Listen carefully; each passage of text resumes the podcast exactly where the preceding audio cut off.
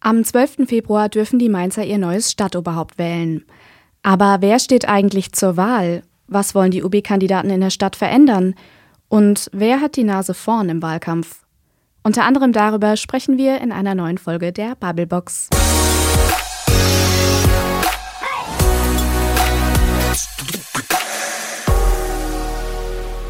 Ja, hallo und herzlich willkommen zur Bubblebox. Ich bin Anna und heute mit mir im Podcaststudio sind Julia Sloboda und Paul Lassay aus der Mainzer Lokalredaktion. Hallo ihr beiden, schön, dass ihr da seid. Hallo, wir freuen uns. Hallo.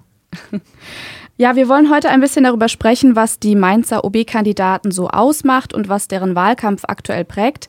Vorab aber erstmal die Frage, wen interessiert das eigentlich? Also was ich meine, warum ist der Oberbürgermeister von Mainz wichtig für die ganze Region, sprich für ganz Rheinhessen? Also gibt es irgendeinen Grund, äh, warum sich beispielsweise der Alzheimer dafür interessieren sollte, wer das Rennen als OB in Mainz macht? Julia, Paul, was meint ihr? Also in erster Linie wird natürlich ein Mainzer Stadtoberhaupt gewählt, aber dadurch, dass Mainz die Landeshauptstadt ist, hat das natürlich eine gewisse Strahlkraft, wer am Ende diesen Posten dann inne hat. Und es gibt schon so ein, zwei Sachen, wo ich sagen würde, das hat auch Einfluss auf das Umland oder das könnte auch das Umland interessieren. Also ich erinnere mich an 2017, da hat Michael Ebling zur berühmten Carport-Schelte ausgeholt und gesagt, die Rheinhessen, die bauen alle nur Einfamilienhäuser und uns fehlt der Geschosswohnungsbau und die haben alle ihr schönes Häuschen mit Carport und Garten, woraufhin es ganz viel Aufregung in Rheinhessen gab über diese Aussagen. Und da merkt man so, was der Mainzer OB sagt, wird dort natürlich wahrgenommen, kann vielleicht auch Dinge anstoßen. Und dann gibt es auch so ganz ja, formelle Sachen, ähm, wie jetzt die Planungsgemeinschaft Rheinhessen-Nahe, wo einfach Leute aus Mainz sitzen, auch der OB, aber halt auch aus Rheinhessen, ähm, aus Alzey-Worms, aus der Stadt Worms, also Bad Kreuznach ist mit dabei. Da sind einfach dann ganz viele Vertreter und da wird zum Beispiel dann über das Verkehrskonzept für Rheinhessen gesprochen. Und wir merken es jetzt auch im Wahlkampf, Paul, die Rheinhessenstraße ist ein wichtiges Thema und das betrifft ja auch nicht nur Mainz einfach. Es mhm. gibt ja viele Themen, also das Wohnungsthema ist eins und das Verkehrsthema, das sind wahrscheinlich die, die größten Themen, aber auch bei Gewerbe geht es ja auch darum, immer mehr wird es ja thematisiert, dass man das auch irgendwie äh, in der größeren Region denken muss und da spielt es natürlich eine große Rolle, wer da in Mainz an der Spitze steht. Mhm. Auf jeden Fall, ja. Mainz ist ja auch äh, Arbeitsort für viele Rheinhessen, die nicht da wohnen und ja, ich denke auch, das ist auf jeden Fall nicht nur für Mainzer relevant. Ja, jetzt zu den Kandidaten. Wer tritt an? Äh, Christian Viering, Manuela Matz, Martin Malczerek, Mareike von Jungenfeld, Lukas Haker, Nino Hase und Marc Engelmann. Diese sieben Menschen kandidieren alle für das Oberbürgermeisteramt in Mainz. Äh, was würdet ihr sagen, was macht denn die Kandidaten im Einzelnen eigentlich aus? Also gibt's was, was sie eint, was sie trennt?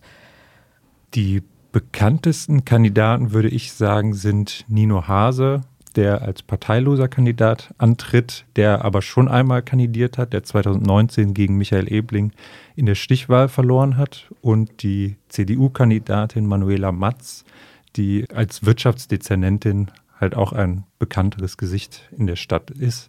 Auf jeden Fall. Der grüne Kandidat Christian Viering ist auch schon länger in der Kommunalpolitik aktiv und auch neben der Politik sehr viel engagiert, so bei Mainz 05 und in solchen äh, Funktionen.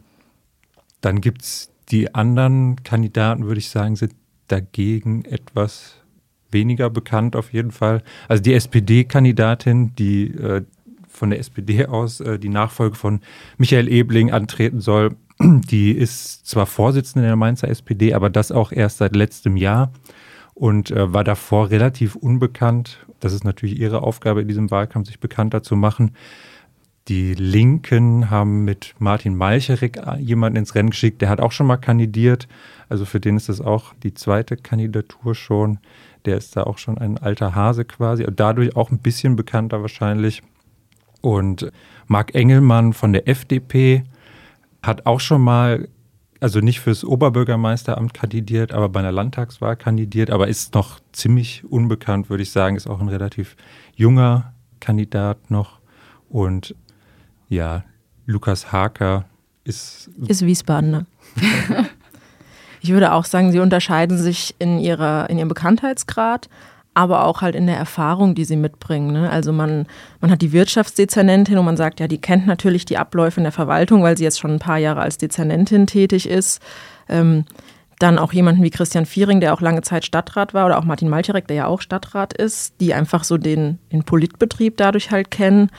Und dann hast du mit Nino Hase wieder jemanden, der bekannter ist, aber der natürlich, klar, er hatte die Bürgerinitiative gegen den Bibelturm ähm, angeführt, aber jetzt so innerhalb der Verwaltung hat er natürlich da jetzt keine Erfahrung vorzuweisen. Also ich finde es so Bekanntheitsgrad und Politikerfahrung, das sind so die beiden Linien, an denen man die so ein bisschen aufstellen kann, wo die sich auf jeden Fall auch unterscheiden. Und äh, gibt es jemanden, der besonders hervorsticht oder gibt es einen Favoriten bei der Wahl vielleicht sogar? Also das ist vielleicht der Unterschied zu 2019. Es gibt in unseren Augen eigentlich keinen richtigen Favoriten. Und damals hatte man mit Michael Ebling halt einfach den Amtsinhaber dabei, der ja schon mit einer gewissen Favoritenstellung dann ins Rennen gegangen ist, auch wenn die Konkurrenz damals stark war. Aber dieses Mal ist es unheimlich schwer, da was vorherzusagen. Wir werden auch oft gefragt, sei es jetzt im Bekanntenkreis oder auch auf der Arbeit, wenn wir mit Leuten drüber sprechen, was glaubt ihr, wer gewinnt oder was, was, was passiert dann da am 12. Februar? Also ich muss da immer sagen, ich weiß es ehrlich gesagt nicht. Ähm, es ist ganz, ganz schwer vorherzusagen, weil, wie gesagt, die, die Kandidaten sind nicht so bekannt teilweise, sie haben nicht so viel Erfahrung. Natürlich rühren die jetzt alle total die, die Wahltrommel, die Werbetrommel, aber also mir fällt es ganz schwer, da irgendjemanden auszumachen. Mhm. Ja, ist kaum abzusehen. Ist ja auch, es ist ja eine Personenwahl, also es werden einzelne Personen gewählt, aber dann treten die natürlich für Parteien an, die meisten von ihnen zumindest. Und ähm, das ist ja dann auch schwer einzuschätzen, was dann bei so eher unbekannten Personen dann, wie die so Leute dann nach Partei eher wählen bei so einer Wahl. Und ja, das ist kaum vorherzusagen. Anders als bei der letzten Wahl 2019, wo es von Anfang an klar war, dass Michael Ebling der große Favorit ist und dass es für hm. die anderen alle sehr, sehr schwierig werden würde, ihn zu schlagen. Ja, da hast du jetzt schon ein bisschen vorweggenommen. Äh, meine nächste Frage, weil in eurer Karriere habt ihr sicher schon einige Wahlkämpfe auch mitbekommen. Hunderte. Ähm, genau, und da wollte ich einfach äh, nochmal fragen, ob euch irgendwas auffällt, äh, was diesen Wahlkampf im Vergleich äh, besonders macht. Also was der Paul jetzt gerade gesagt hat, letztes Mal war der Amtsinhaber mit dabei. Das, das ist dieses Mal nicht der Fall. Das heißt, alle fangen gefühlt bei Null an und ähm, es ist ganz, ganz schwer vorherzusagen. Der Wahlkampf ist kürzer. Also Michael Ebling ist ja ins Innenministerium gewechselt und das heißt, wir mussten jetzt diese OB-Wahl durchführen in Mainz und dadurch ist das alles ein bisschen straffer, das Programm. Das finde ich noch ein Unterschied zum letzten Mal. Und was ich noch anders finde als letztes Mal, die Haushaltslage in Mainz ist ja eine gänzlich andere. Also wir haben ja dank der Gewerbesteuer von Biontech ein ganz anderer Haushalt. Also Mainz ist jetzt reich und im letzten Wahlkampf war es halt bei sehr vielen Vorschlägen so, dass gerade Michael Ebling das dann abräumen konnte und sagen konnte, das wird uns die ADD nicht genehmigen. Das ist eine freiwillige Leistung, das dürfen wir gar nicht machen. Und das hat ja über vielem geschwebt 2019. Mainz kann sich das nicht leisten, darf sich das nicht leisten. Und jetzt hört man ja ganz oft, dafür ist jetzt ja Geld da. Das heißt, wir haben inhaltlich einen komplett anderen Wahlkampf, weil wir plötzlich ganz andere Möglichkeiten haben in der Stadt. Ja, ich finde auch dieses Gedrängte ist auf jeden Fall, nimmt man sehr stark wahr. Also das, dieser Abgang von Ebling kam mir überraschend und dann muss jetzt plötzlich innerhalb von drei Monaten da diese Wahl, äh, dieser Wahlkampf über die Bühne gehen. Und dass man bei den ganzen Podien, die jetzt gerade laufen, also jede Woche sind ja mehrere Podien zu verschiedenen Themen von verschiedenen Organisationen, man merkt, dass da eine extrem große Nachfrage ist von Seiten der Wählerinnen und Wähler. Also die laufen den Organisatoren da teilweise die Bude ein.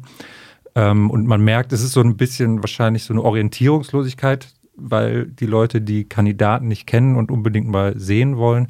Aber es, es spricht auch für dieses Gedrängte einfach, dass es jetzt alles so schnell gehen muss und dass man jetzt, ja, genau da alle ein bisschen unter Druck sind. Ich finde noch ein wichtiger Unterschied ist auch die Wichtigkeit und die Bedeutung von Social Media noch, weil das war 2019 schon auch wichtig. Die Kandidaten haben auch auf Facebook was gepostet, auf Instagram was gepostet. Man hat dann mal vielleicht versucht, ein Facebook Live zu machen, aber heute ist ja der Tag durchgetaktet. Also man kann auf Instagram einigen Kandidaten, nicht allen, da gibt es auch größere Unterschiede, durch den kompletten Tag folgen, wenn man möchte. Also von morgens aufstehen, ich mache das erste Live-Video, bis die abends sich ins Bett legen quasi. Und das ist schon nochmal deutlich verstärkt im Vergleich zu 2019, finde ich. Ja, also da war das noch so ein irgendwie so das Sahnehäubchen irgendwie oben drauf. Jetzt ist es die absolute Basis und man fragt sich, wenn man irgendwie die Stories durchgeht und jemand hat an einem Tag nichts gepostet, da fragt man sich, was da los ist irgendwie. Ja, das passt super zu äh, der nächsten Frage, die ich erstmal kurz einleiten möchte. Die VHM hat sich zusammen mit dem Mainzer Marktforschungsunternehmen M-Result angeschaut, welche Themen die Kandidaten auf Social Media am häufigsten setzen. Und ähm, dabei ist eben aufgefallen, dass besonders der Themenbereich Soziales dominiert.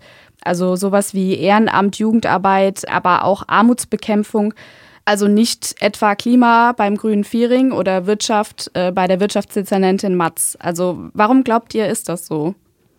Ich glaube, weil es einfach im Moment so ein sehr drängendes Thema ist. Ich habe nochmal in die Wahlkampfberichterstattung von 2019 reingeschaut und da hatten wir damals einen Artikel Fazit des Wahlkampfs und haben tatsächlich reingeschrieben, Soziales spielte gar keine so eine große Rolle.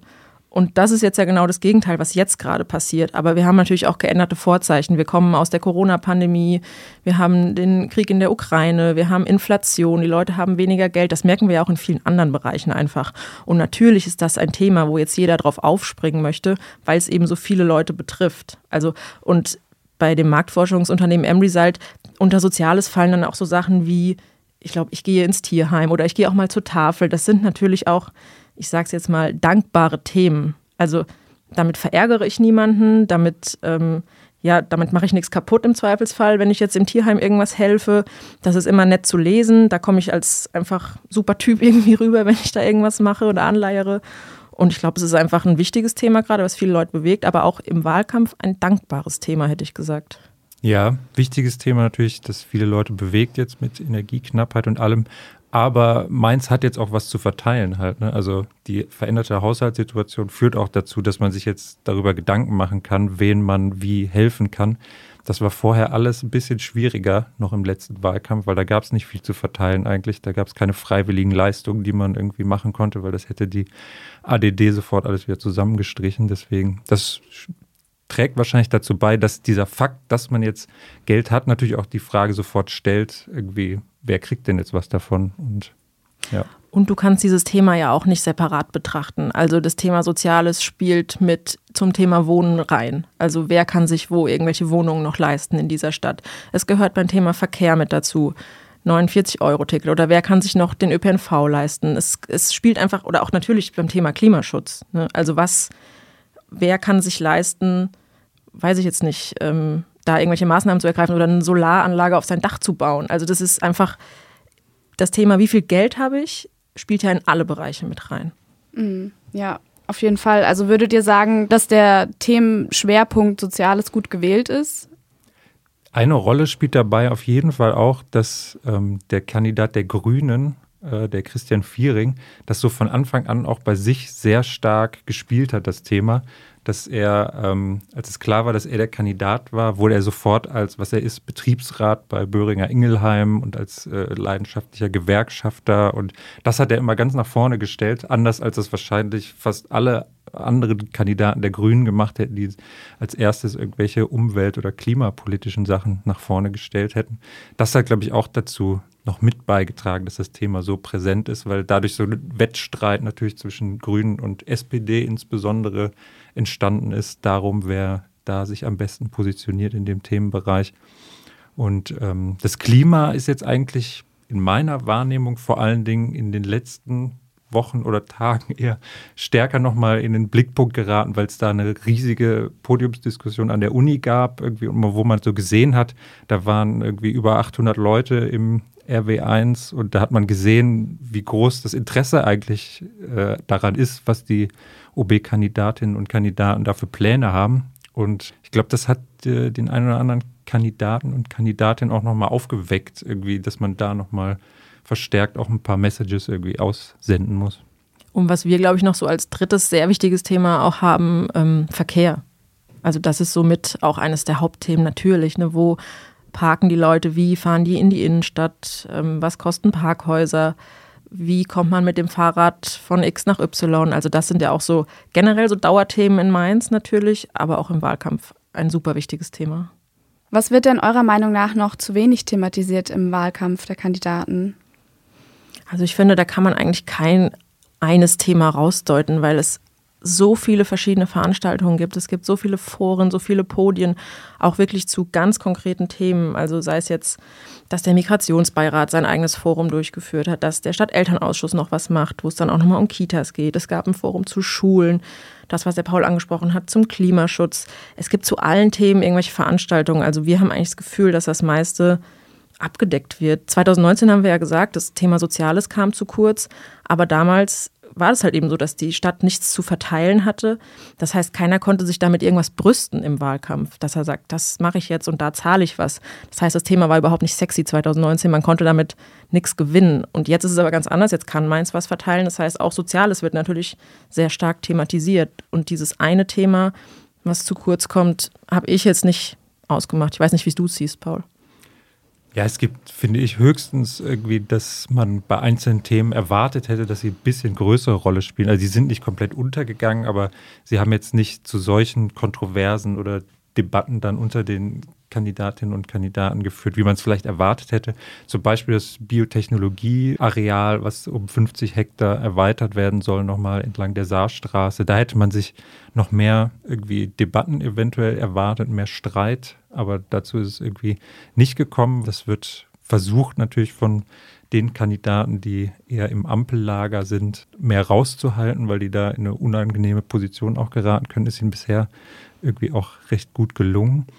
Und ich glaube, dass eventuell viele Themen auch irgendwie dadurch abgefrühstückt wurden, dass die Stadt halt auch jetzt schon ein Jahr lang viel Geld zu verteilen hatte und dann wurden so 50 Millionen Euro Investitionspakete verabschiedet. Jetzt nochmal ein großer Haushalt, der sich deutlich gesteigert hat gegenüber dem letzten. Und da sind viele Themen schon mit irgendwie abgefrühstückt worden, die jetzt dann gar nicht mehr so groß debattiert werden müssen, weil das läuft irgendwie schon. Und manche Großprojekte laufen halt auch einfach anders als im Wahlkampf 2019. Also an der Ludwigstraße rollen die Bagger.